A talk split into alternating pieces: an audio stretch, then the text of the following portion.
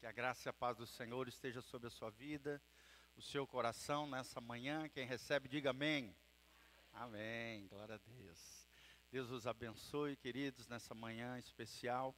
Estamos aqui para a nossa escola bíblica dominical, tá bom? É um culto normal, como qualquer outro culto, né? Vocês veem que tem louvor, tem avisos, normal. Só que nós estamos fazendo um trilho do discipulado.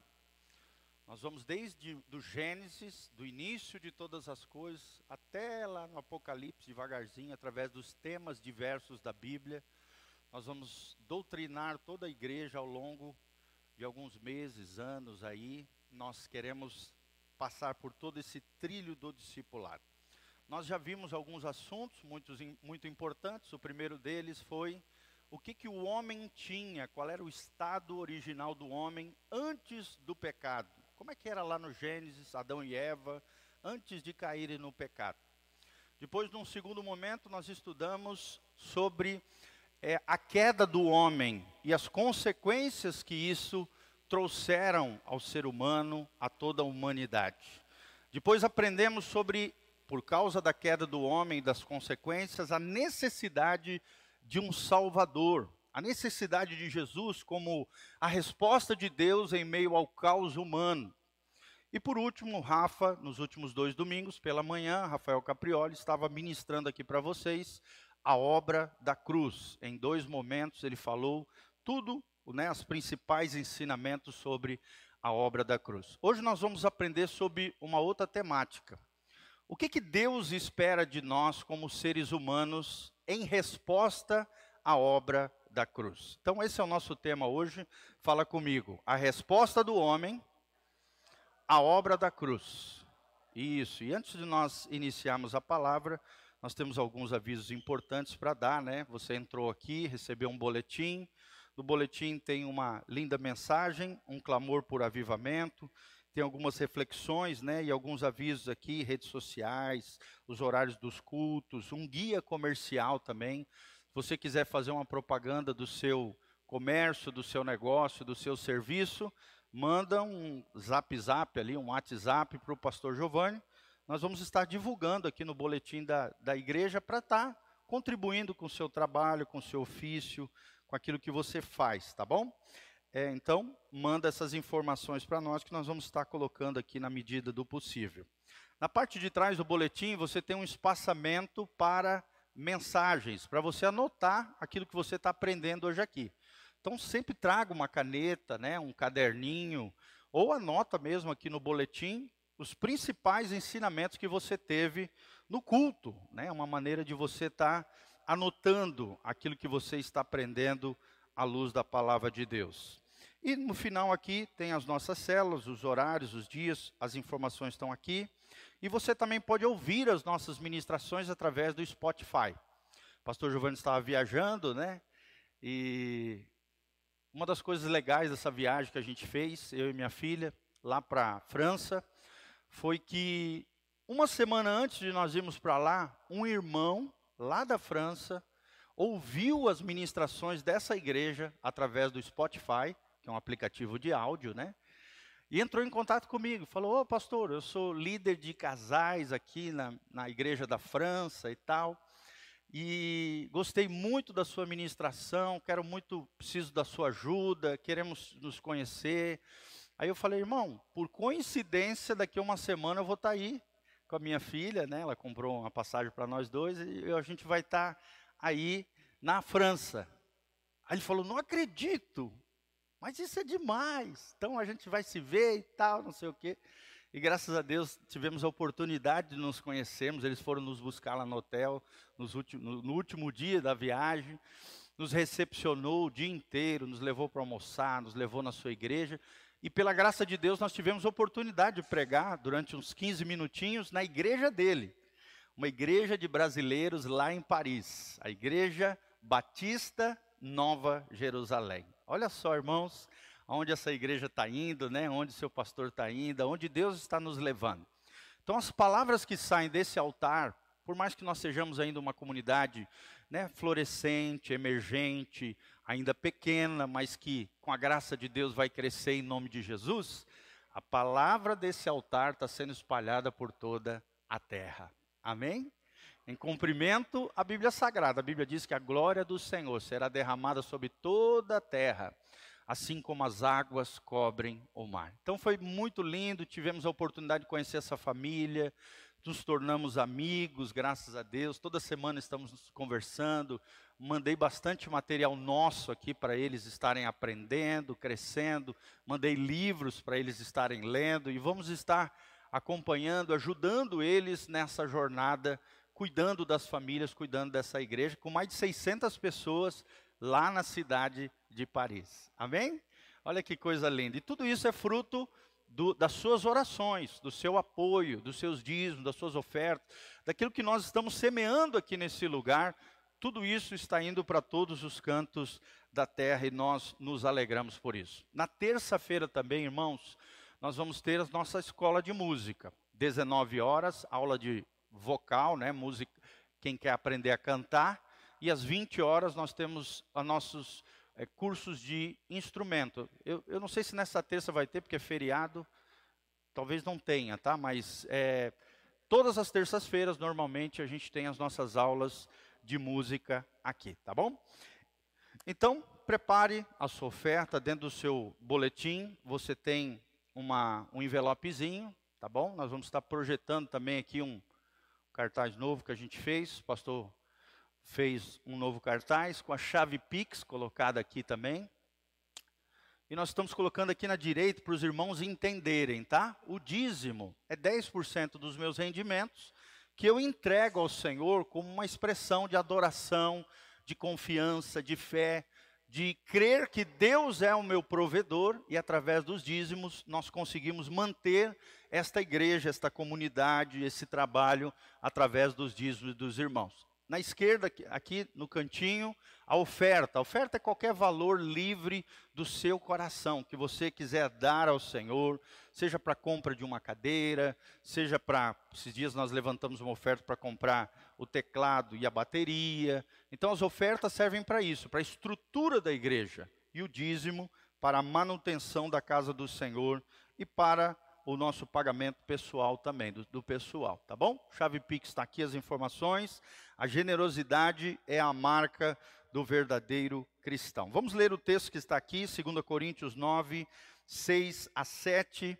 O versículo 7 diz assim: Cada um contribua segundo propôs no seu coração, não com tristeza ou por necessidade, porque Deus ama ao que dá com alegria. Então coloque-se de pé. Coloque a mão no seu coração, prepare o seu envelopinho para ofertar na casa do Senhor, todos nós ofertarmos, eu também.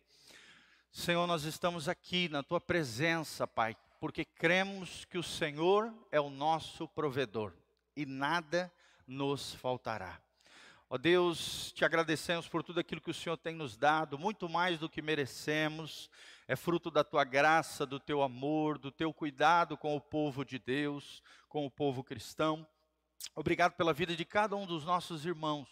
Tudo isso que temos aqui nessa localidade é fruto da generosidade, do carinho, do amor dos nossos irmãos. Nós agradecemos a Deus pela vida de cada um deles, repreendemos todos os demônios que agem na área financeira, para de alguma maneira tentar atrapalhar, ataviar e impedir a chegada de recursos aos filhos de Deus.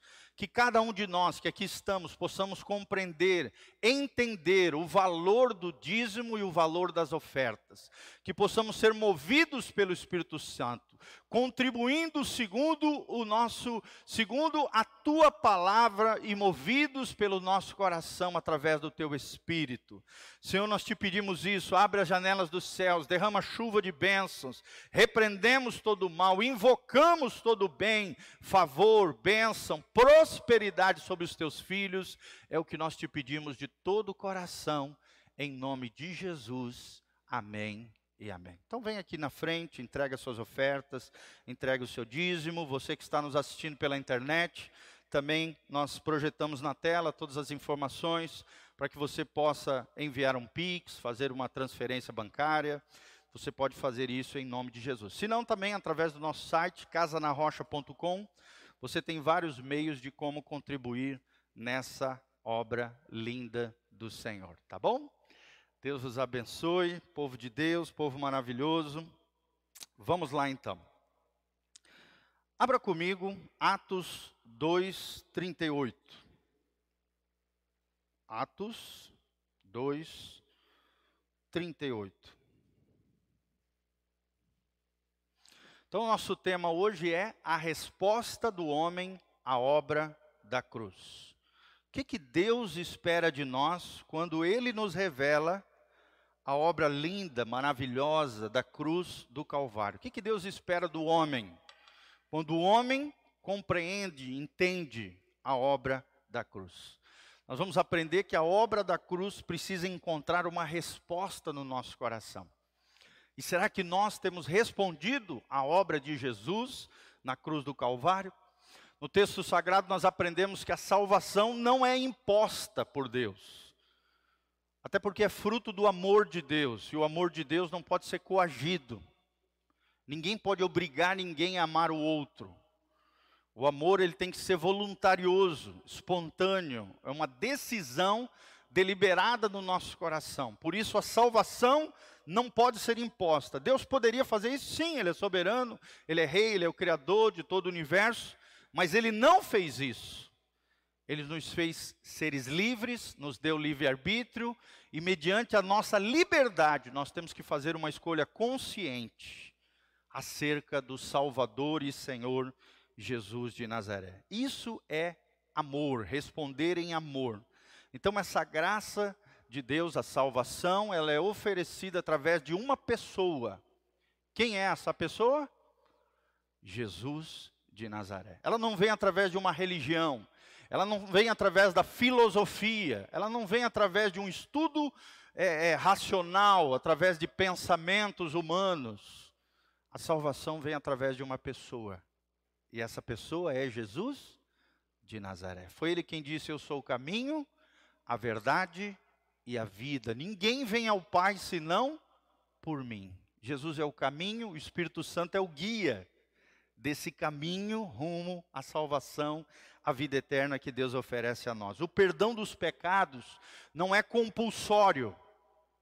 Ah, eu posso ir pecando e Deus vai me perdoando. Não, não é assim. Só recebe perdão aqueles que se arrependem, aqueles que o buscam, aqueles que reconhecem que são pecadores e que precisam do poder do sangue de Jesus. A parte de Deus já foi feita lá na cruz. Amém? E nós, o que, que nós temos feito com relação àquilo que Jesus já fez na cruz do Calvário? Então é sobre isso que nós vamos falar nessa manhã, a resposta do homem à obra da cruz. nós temos esse lindo texto do livro de Atos, capítulo 2, versículo 38. Atos 2, 38, o texto diz: E disse-lhes Pedro: Arrependei-vos e cada um de vós seja batizado em nome de Jesus Cristo, em remissão de pecados, ou seja, perdão de pecados, e recebeis o dom do Espírito Santo. Quem quer ser cheio do Espírito Santo aqui? Amém? Mas antes, tem que se arrepender, antes, tem que se batizar, antes, tem que ter os seus pecados perdoados pelo sangue de Jesus, para que aí então o Espírito Santo venha de forma copiosa, né? assim como uma chuva vem sobre a terra trazendo vida em meio à sequidão da terra, assim o Espírito Santo ele procura os lugares mais baixos, assim como a água que desce da chuva procura os lugares mais baixos, assim o Espírito Santo está procurando os corações mais quebrantados, humildes, as pessoas que se quebrantam, que reconhecem que são pequenos que se colocam não em lugares altos, mas em lugares baixos, para que a água do Espírito Santo, a chuva de Deus, venha sobre cada um de nós. Amém? E aí, versículo 39, porque a promessa vos foi dito a respeito de vós e os vossos filhos, e a todos os que estão de longe, e a todos quanto Deus, o nosso Senhor, chamar. Quem é que nos chama? É o Senhor. Jesus mesmo disse: Muitos são chamados, porém poucos são os escolhidos. Quem são os escolhidos de Deus? Aqueles que respondem ao chamado da salvação. Deus está chamando todos os homens ao arrependimento, à transformação de vida, à mudança de, de coração. Mas, infelizmente, muitos não são escolhidos por Deus, não são aprovados por Deus, porque não respondem à obra da cruz. Versículo 40: E com muitas outras palavras, isto testificava Pedro aqui, né, pregando, e os exortava dizendo: "Salvai-vos dessa geração perversa". Será que nós estamos vivendo uma geração perversa, gente? Onde o certo é tomado como errado, o errado é tomado como certo. Um exemplo é o que aconteceu agora com o jogador Maurício. Sim ou não, irmãos? O cara fez um comentário na rede social, o, o clube dele expulsou ele, a mídia inteira detonou o cara só porque ele fez um comentário de uma foto do super-homem bissexual. Ele falou, ele escreveu embaixo: aonde nós vamos parar com isso? Pronto. O jogador da seleção foi desprezado de toda uma trajetória. Graças a Deus, os homens de bem, as mulheres de bem, né, fizeram um movimento pelas redes sociais. O próprio clube, os sócios do clube, mais de 10 mil pessoas, fizeram abaixo assinado. O cara que tinha 200 mil seguidores, hoje tem mais de 2 milhões de seguidores. Porque se posicionou do lado correto, do lado de Deus, do lado da família. Então, irmãos, olha só. As pessoas querem nos calar quanto à verdade.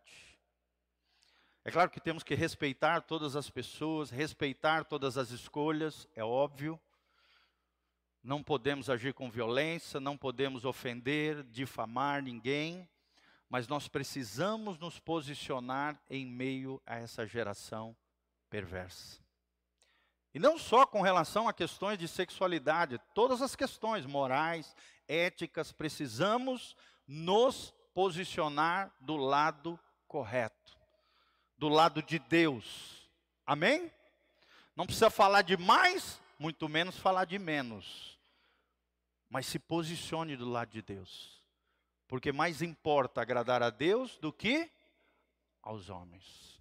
Podemos ser amigos, né, ter relacionamento com pessoas que ajam diferentemente, pensem diferente de nós, é claro, temos que ter. Amá-los, conquistá-los para Jesus, né, acolhê-los no ambiente de amor e ao mesmo tempo recebê-los para que através das nossas vidas sejam tocados e abençoados pelo Senhor. Sempre com muito respeito, dignidade, honra dos dois lados. Tem que ter isso. Mas precisamos nos posicionar. Olha o que a Bíblia diz: salvai-vos desta geração perversa. Que nós não venhamos a fazer parte da geração perversa, mas possamos ser luz para esse mundo, sal para essa terra. Venhamos fazer a diferença em nome de Jesus. Amém? Somos daqueles que se santificam, daqueles que se consagram ao Senhor. Versículo 41. De sorte que foram batizados os que de bom grado receberam a sua palavra, e naquele dia agregaram-se quase três mil almas aos pés de Jesus. Olha que coisa tremenda. Não foi um avivamento aqui?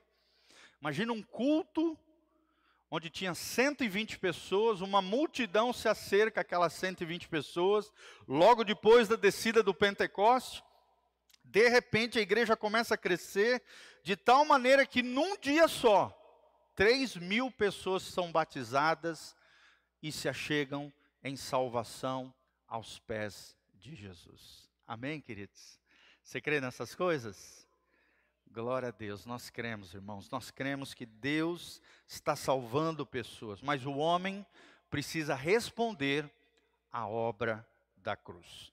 Primeira resposta que Deus espera de nós, a obra da cruz. Miguelzinho, número um, a primeira resposta, a cruz deve ser o arrependimento. Fala comigo, arrependimento palavra arrependimento significa metanoia, meta mudança, metanoia em grego, meta mudança. Noia não é fumar maconha não.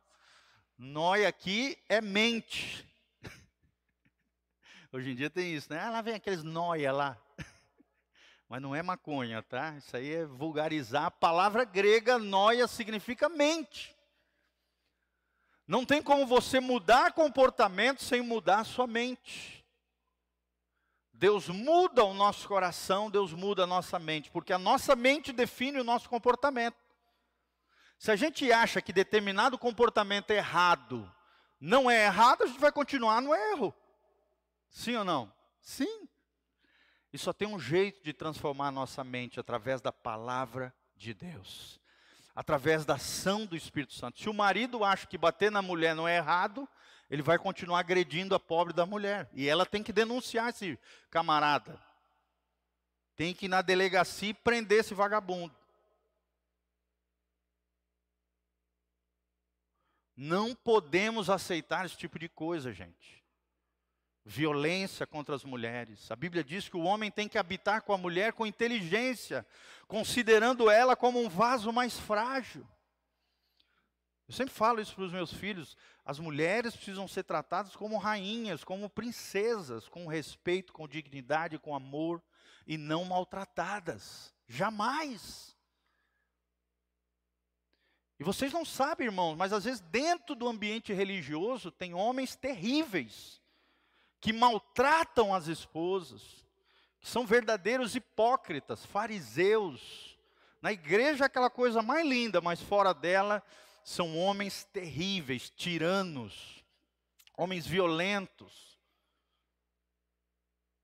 Nós não podemos aceitar isso, precisamos de uma metanoia, de arrependimento de mudança de vida, de homens transformados, mulheres transformadas pelo poder de Deus. Amém? Primeira resposta do homem diante da obra da cruz é o arrependimento. Quando você olha aquela obra da cruz, o que Jesus fez por você, reconhecendo que você é um pecador, as palavras de João Batista entram no seu coração. Arrependei-vos, porque vos é chegado o reino dos céus. Só entra o reino dos céus naqueles corações que se arrependem. João Batista diz: o machado está posto. Toda árvore que não produz frutos, frutos de arrependimento, essa árvore será cortada e lançada no fogo. Vocês sabem o que é o fogo? O inferno. Se nós não produzirmos frutos de arrependimento, seremos lançados no inferno. Porque somos uma árvore má. A Bíblia diz: a árvore boa produz bons frutos, a árvore má produz maus, frutos. O que, que nós estamos produzindo com a nossa vida? O que, que sai pela nossa boca? Podridão ou palavras de bênção? De que maneira temos agido com as pessoas, de forma abençoadora ou amaldiçoante? É isso que o texto sagrado está falando. É necessário que o homem se arrependa da rebelião contra Deus. E essa rebelião se chama pecado. A palavra pecado, hamartia, no grego, significa errar o alvo, não viver o propósito de Deus para a sua vida. E Deus, irmãos, não abriu mão do seu senhorio. Quem quer ser verdadeiramente um cristão precisa obedecer à palavra de Deus. Jesus mesmo disse lá em João, ele diz que aquele que me ama obedece os meus mandamentos. Você quer amar muito o Senhor? Obedeça a sua palavra. Aquele que realmente ama o Senhor obedece a Bíblia Sagrada. E Jesus continua dizendo: E aquele que me ama e obedece os meus mandamentos, eu e o Pai viremos sobre ele e faremos nele morada. Amém? Quem quer ter o Espírito Santo, o Pai e o Filho habitando no seu coração? Você consegue imaginar um negócio desse, amados? Deus morando dentro de nós. É uma bomba atômica de glória, é uma bomba atômica de poder, é uma bomba atômica de unção, de graça dentro da sua vida. Se você obedecer à palavra de Deus. Deus não abriu mão do seu senhorio, ele oferece a sua graça, mas essa graça só é recebida de verdade aqueles que se arrependem. Arrependei-vos, porque vos é chegado o reino dos céus. Deus perdoa, sim, perdoa, mas perdoa aqueles que se colocam sobre o seu governo, as suas leis e ao seu reino. Será que nós temos nos deixado governar pelo Senhor, pelas suas leis, pelo seu governo, pelo rei? Lembre-se que o pastor Irã sempre tem ministrado muito aqui sobre isso, sobre o reino de Deus. Ele é, um, ele é rei, tem um reino e tem as suas leis. Arrependimento é diferente de remorso, irmão. Tem muita gente hoje que confunde essas, essas duas palavrinhas, arrependimento e remorso. Fala comigo, arrependimento e remorso. Remorso é você ficar triste porque você pecou.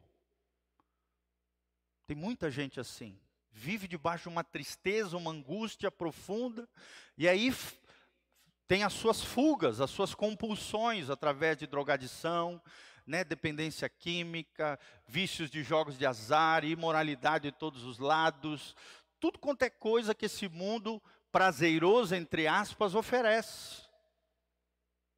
Eles fogem do seu remorso, da sua tristeza mediante o pecado, não resolvem as coisas na sua vida e se lançam nessas, nesses vícios e compulsões. O remorso é aquele que fica triste por causa do pecado, mas não se predispõe a mudar de vida. Amém? Como eu já vi gente assim.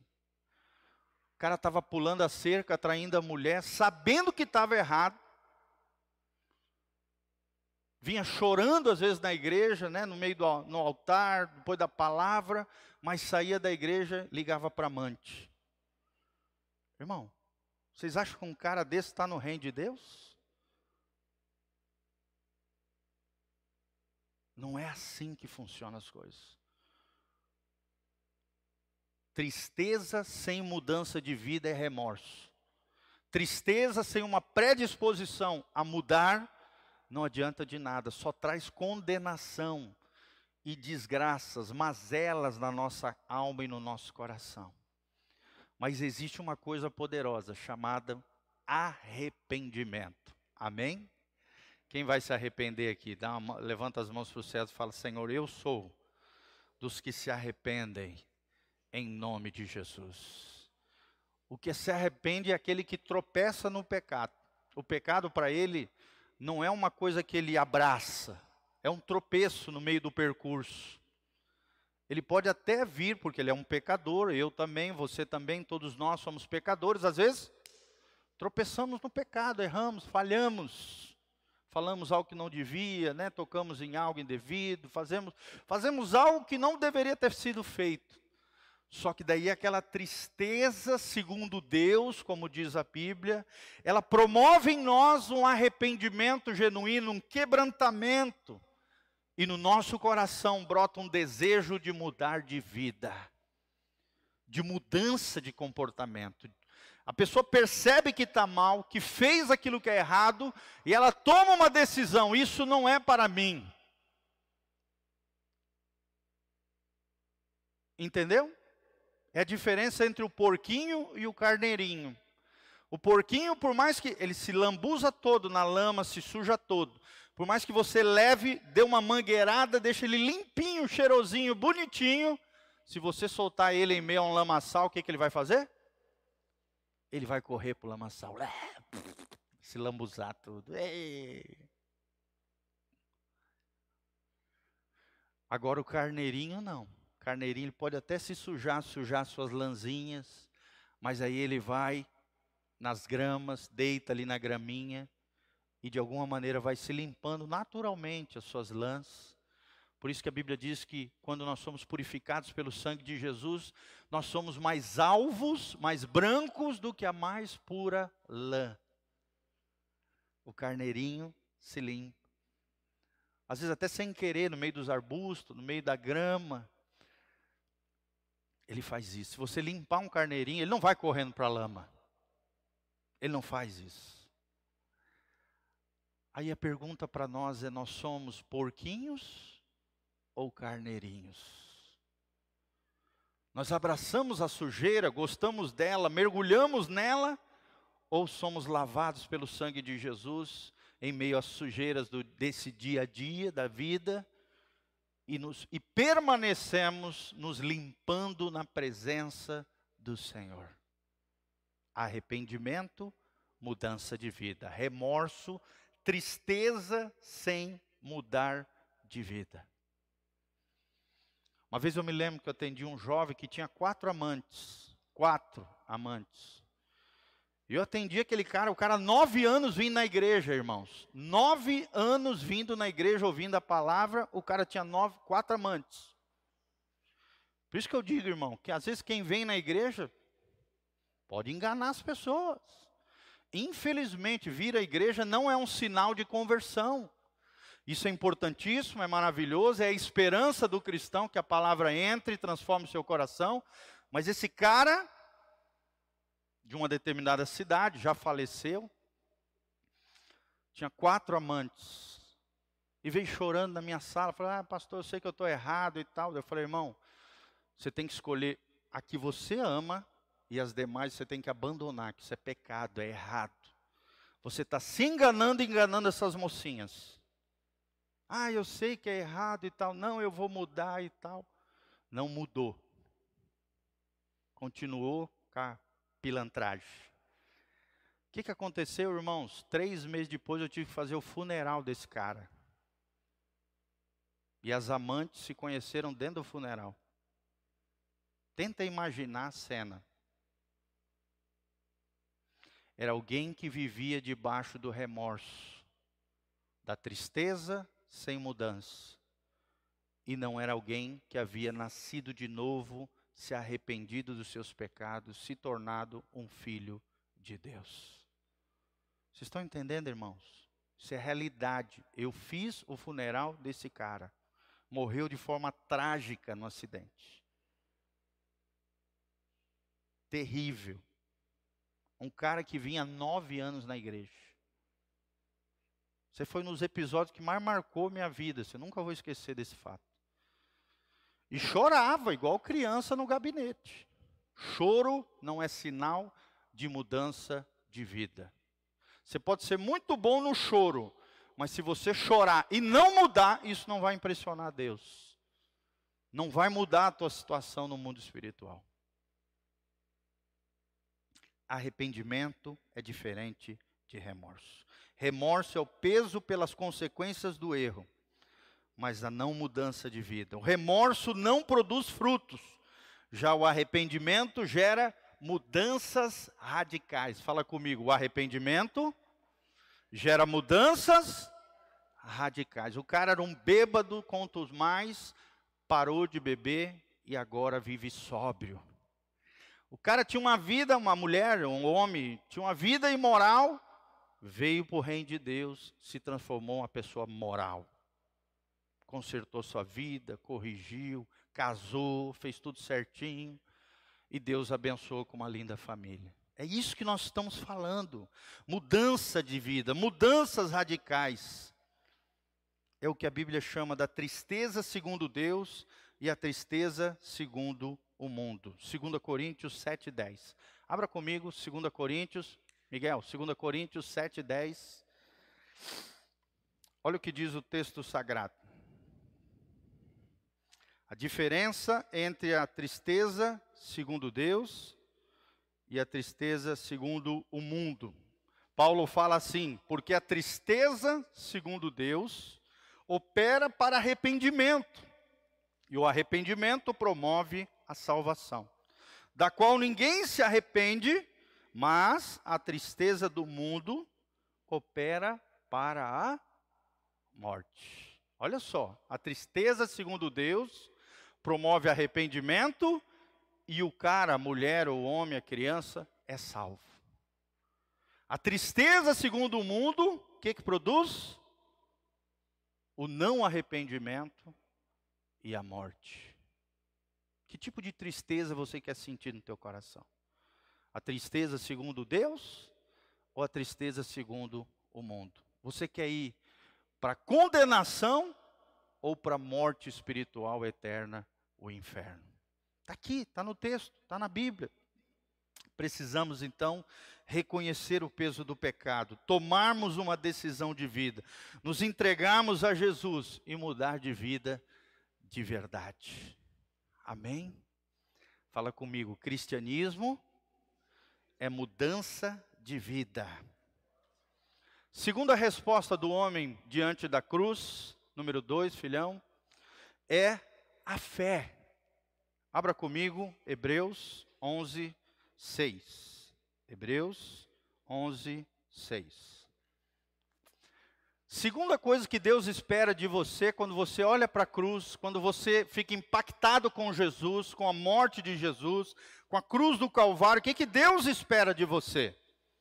Deus espera a sua fé. Precisamos, irmãos, crer em Jesus, precisamos confiar em Jesus.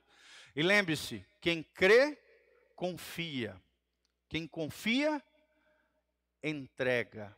E quem entrega, quem, quem confia, espera. E quem espera, descansa. Amém? Fala comigo: confiar, entregar e descansar. Confie, entregue e descanse ao Senhor. Isso é fé. Hebreus 11:6 diz: Ora, sem fé é impossível agradar a Deus, porque é necessário que aquele que se aproxima de Deus creia que Ele existe e que é galardoador, ou seja, presenteador, abençoador daqueles que o buscam. Amém? Você está aqui buscando a Deus nessa manhã de domingo, em pleno feriado, muitos viajaram, você está aqui. Glória a Deus, Deus está vendo. Hoje de manhã cedo acordei, vi aquela chuva, eu falei, ai Senhor, elimina essa chuva agora, por favor, senão na hora do culto ninguém vai vir. e Deus segurou a chuva. Graças a Deus, amém? A oração de um justo pode muito em seus efeitos. Isso é fé. Fé nas pequenas coisas do dia a dia. Fé nas pequenas coisas do Senhor. Na viagem, né? é, quando eu estava voltando, houve dois embaraços. Primeiro, faltou uma documentação que não tinha, eles não pediam, de repente pediram. Aí tive que sair correndo de um terminal até no outro para fazer um, um, exame de antígeno. Cheguei bem na hora ali, consegui ainda fazer o check-in e entrar dentro do avião. No, quando chegamos em Madrid, uma fila enorme na alfândega. Nós íamos perder o voo. Pela segunda vez ia perder, tinha probabilidade de perder o avião. Aí eu, no meio da fila, eu dobrei o joelho e falei: Senhor, segura esse avião. segura esse avião. Coloca o teu anjo lá segurando esse avião. Vocês acreditam que aconteceu uma coisa que eu nunca tinha visto acontecer? O voo atrasou 40 minutos. Só deu tempo do pastor Giovanni entrar dentro daquele avião. Aí entrei dentro do avião e falei: Senhor, agora guarda esse avião até no Brasil. Amém? Irmãos, isso é fé. Fé é acreditar que Deus vai mandar um anjo para segurar o avião para você chegar e entrar lá dentro. É fé. Cresça na sua fé. Às vezes você pensa que Deus não vai ligar para aquele detalhe na sua vida. Deus liga. Deus é um Deus de detalhes. Deus é um Deus que atende ao clamor do seu povo. É claro que não tudo, porque às vezes tem coisas que fogem ao nosso alcance, que são contrárias à vontade de Deus. Mas se estiver de acordo com a vontade de Deus, que não for nada contra a palavra de Deus, Deus pode fazer na sua vida. Segunda resposta do homem diante da cruz é a fé. Creia quem é Jesus para você. Quem é Jesus para você? Ele é o Salvador da sua vida? Ele é o Senhor da sua vida? Você crê que Ele é Deus, que Ele é homem? Ele é Deus porque tem todos os atributos divinos, e Ele é homem porque Ele é o nosso representante ao lado do Pai. Nós temos um advogado fiel, alguém que intercede por nós. 1 João capítulo 2, João fala assim: Filhinhos, que vocês não venham a pecar. Mas caso alguém tropece no pecado, calma. nós temos um advogado, um mediador, o um intercessor ao lado do papai. E esse intercessor é Jesus de Nazaré. Ele é o nosso amigo, Ele é nosso irmão mais velho, Ele é o Senhor, Ele é o Salvador da nossa vida, Ele é o governante do nosso coração, Ele é Deus e Ele é homem. Creia em quem é Jesus. Creia naquilo que Ele fez por você na cruz do Calvário, te dando vida eterna, aquela obra maravilhosa que nós vemos descrita nos Evangelhos, que Ele ressuscitou dentre os mortos, que só Ele ascendeu aos céus Maria foi sepultada como todos nós.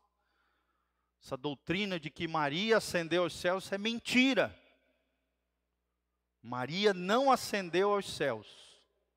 Ela foi sepultada e após, né, a sua morte, obviamente, como uma mulher zelosa, uma mulher de Deus, foi conduzida pelos anjos de Deus, como qualquer um de nós, foi conduzida aos céus, ao lar celestial. Um dia nós vamos ver essa maravilhosa mulher lá no céu a mãe de Jesus. Sem dúvida, Maria foi uma mulher maravilhosa, talvez a maior dentre as mulheres na Bíblia Sagrada. E deve ser honrada como tal, mas não adorada. E nem colocar Jesus abaixo dela, nem do lado dela, porque Jesus tem a supremacia sobre tudo e sobre tudo. Maria não era Deus, Jesus é Deus, Jesus é homem. Maria não é a mãe de Deus. Isso é uma blasfêmia. Deus não tem mãe. Agora, o homem, Jesus, teve mãe. Amém? Temos que tomar cuidado com essas coisas. Tomar muito cuidado com aquilo que sai da nossa boca.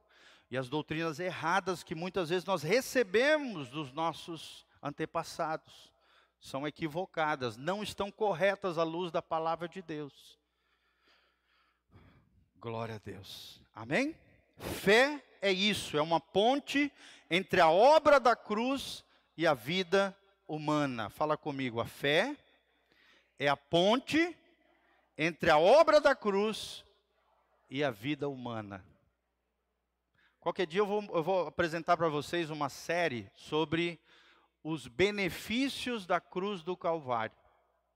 Nós vamos aprender 11, 11 benefícios que nós temos através da cruz do Calvário. 11 princípios que Jesus fez por nós na cruz e que nós podemos aplicar na nossa vida cristã todos os dias. Aprendendo com Jesus, vivendo aquilo que Jesus viveu na cruz do Calvário. A salvação, então, irmãos, é uma obra de Deus, por pura graça de Deus, em favor dos seres humanos.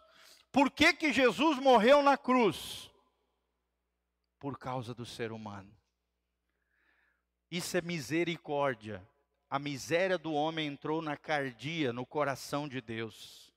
E Deus, sendo rico em misericórdia e graça, Efésios 2, versículo 4, mas Deus, sendo rico em misericórdia e graça, ressuscitou Cristo Jesus na cruz do Calvário, para nos dar vida, e vida em abundância. Amém?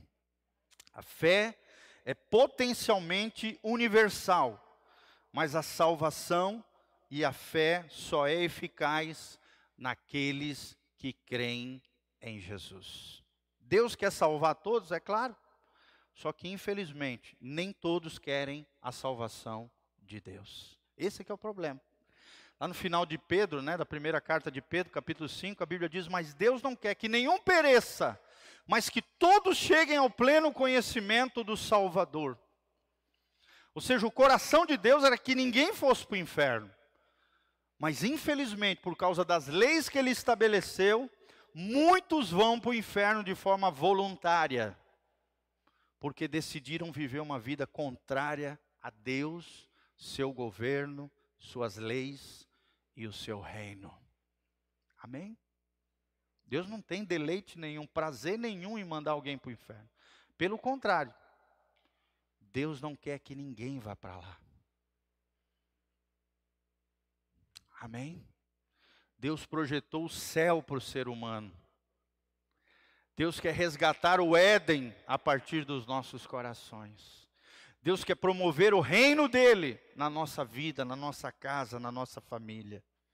A salvação é potencialmente universal, mas só é eficaz na vida daqueles que creem. E você crê em Jesus? Amém? Quem crê em Jesus aí, dá um glória a Deus.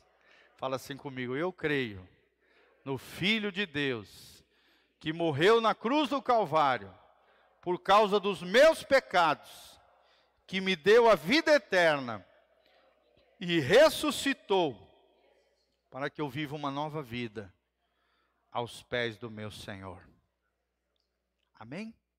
Em terceiro lugar, que nós queremos passar para vocês rapidamente, a importância do novo nascimento. Abra comigo João, bota aí só o ponto 3, tá? Isso, a importância do novo nascimento. É o terceiro ponto que nós queremos ensinar para vocês. João 3:3. Chegou um homem ali chamado Nicodemos na presença de Jesus, querendo bater papo com Jesus. E Jesus Jesus ensina uma linda lição a esse homem. Era um homem bom, um homem proeminente, um homem de um coração maravilhoso, mas ele não tinha o principal. O que, que é o principal? O novo nascimento. Ele não havia nascido do Espírito. E Jesus, então, diz lá, João 3,3. Olha o que diz João 3,3. Jesus ensinando a Nicodemos, ele diz o seguinte: Jesus respondeu: Na verdade, na verdade te digo, Nicodemos, que aquele que não nascer de novo não pode ver o reino de Deus. Aí Nicodemos não entendeu essas palavras de Jesus e disse para Jesus: Mas como é que pode um homem velho como eu nascer de novo?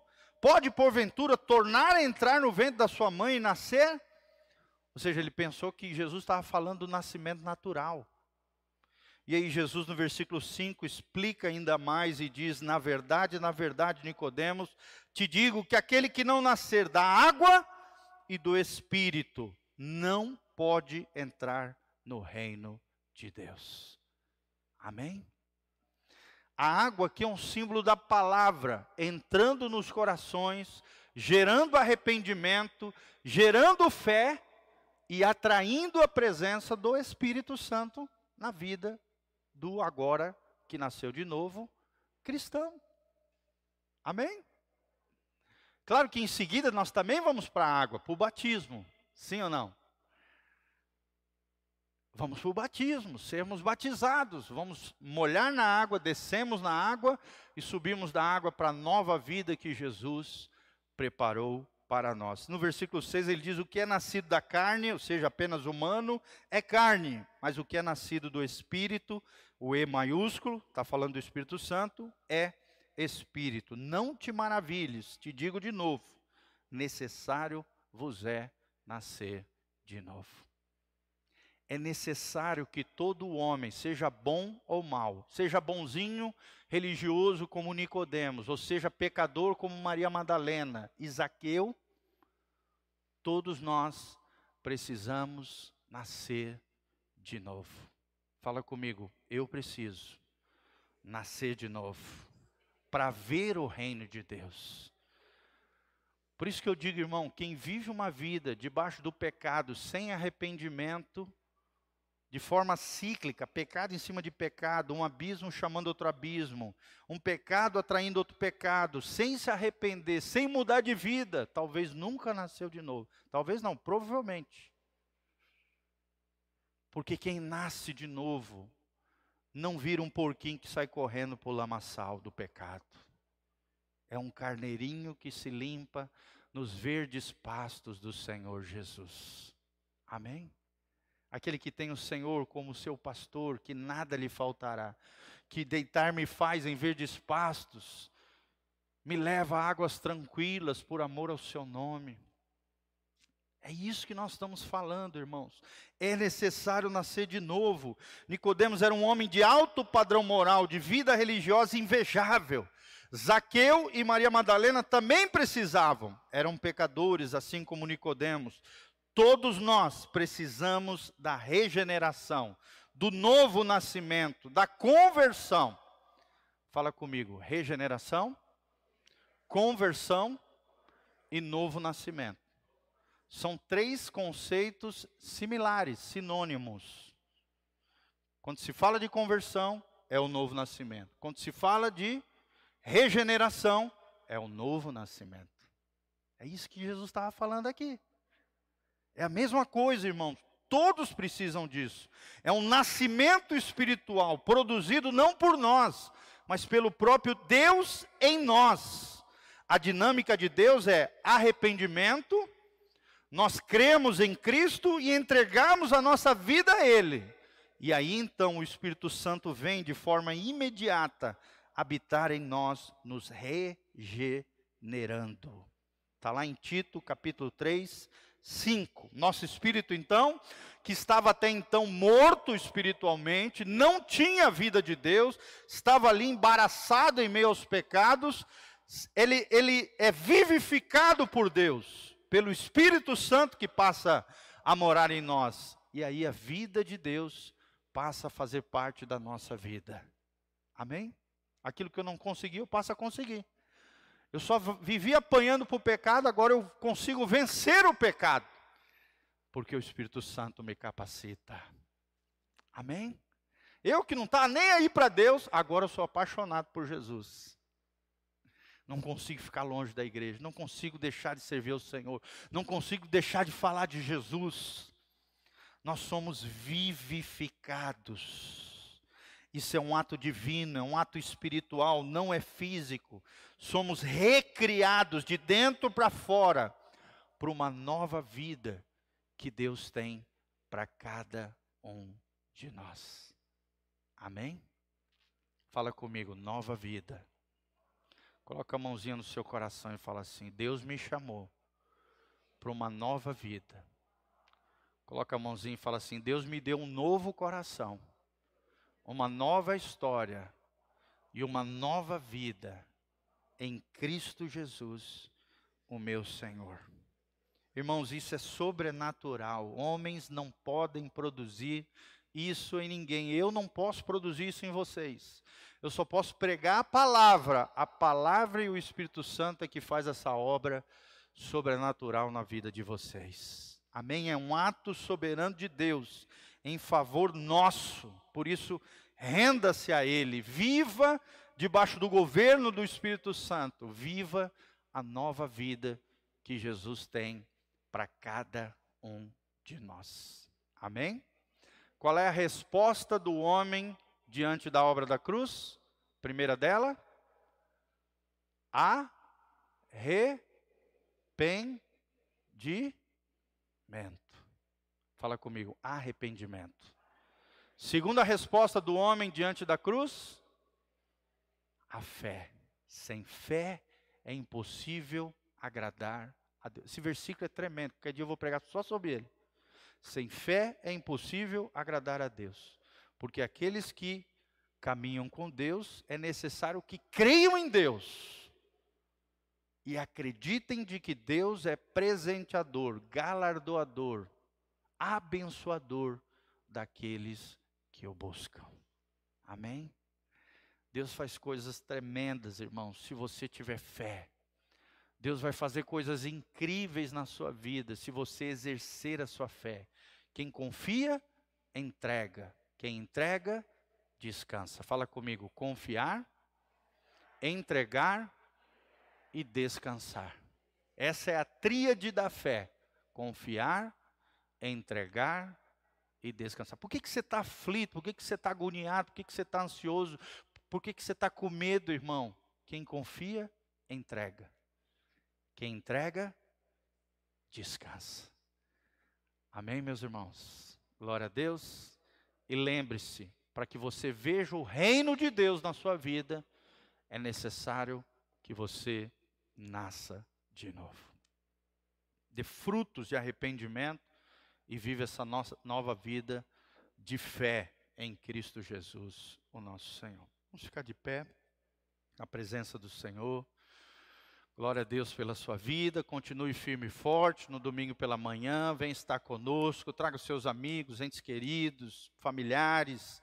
Vamos encher esse lugar de pessoas aqui no nome de Jesus, tá bom? Não deixe de vir. Venha estar conosco.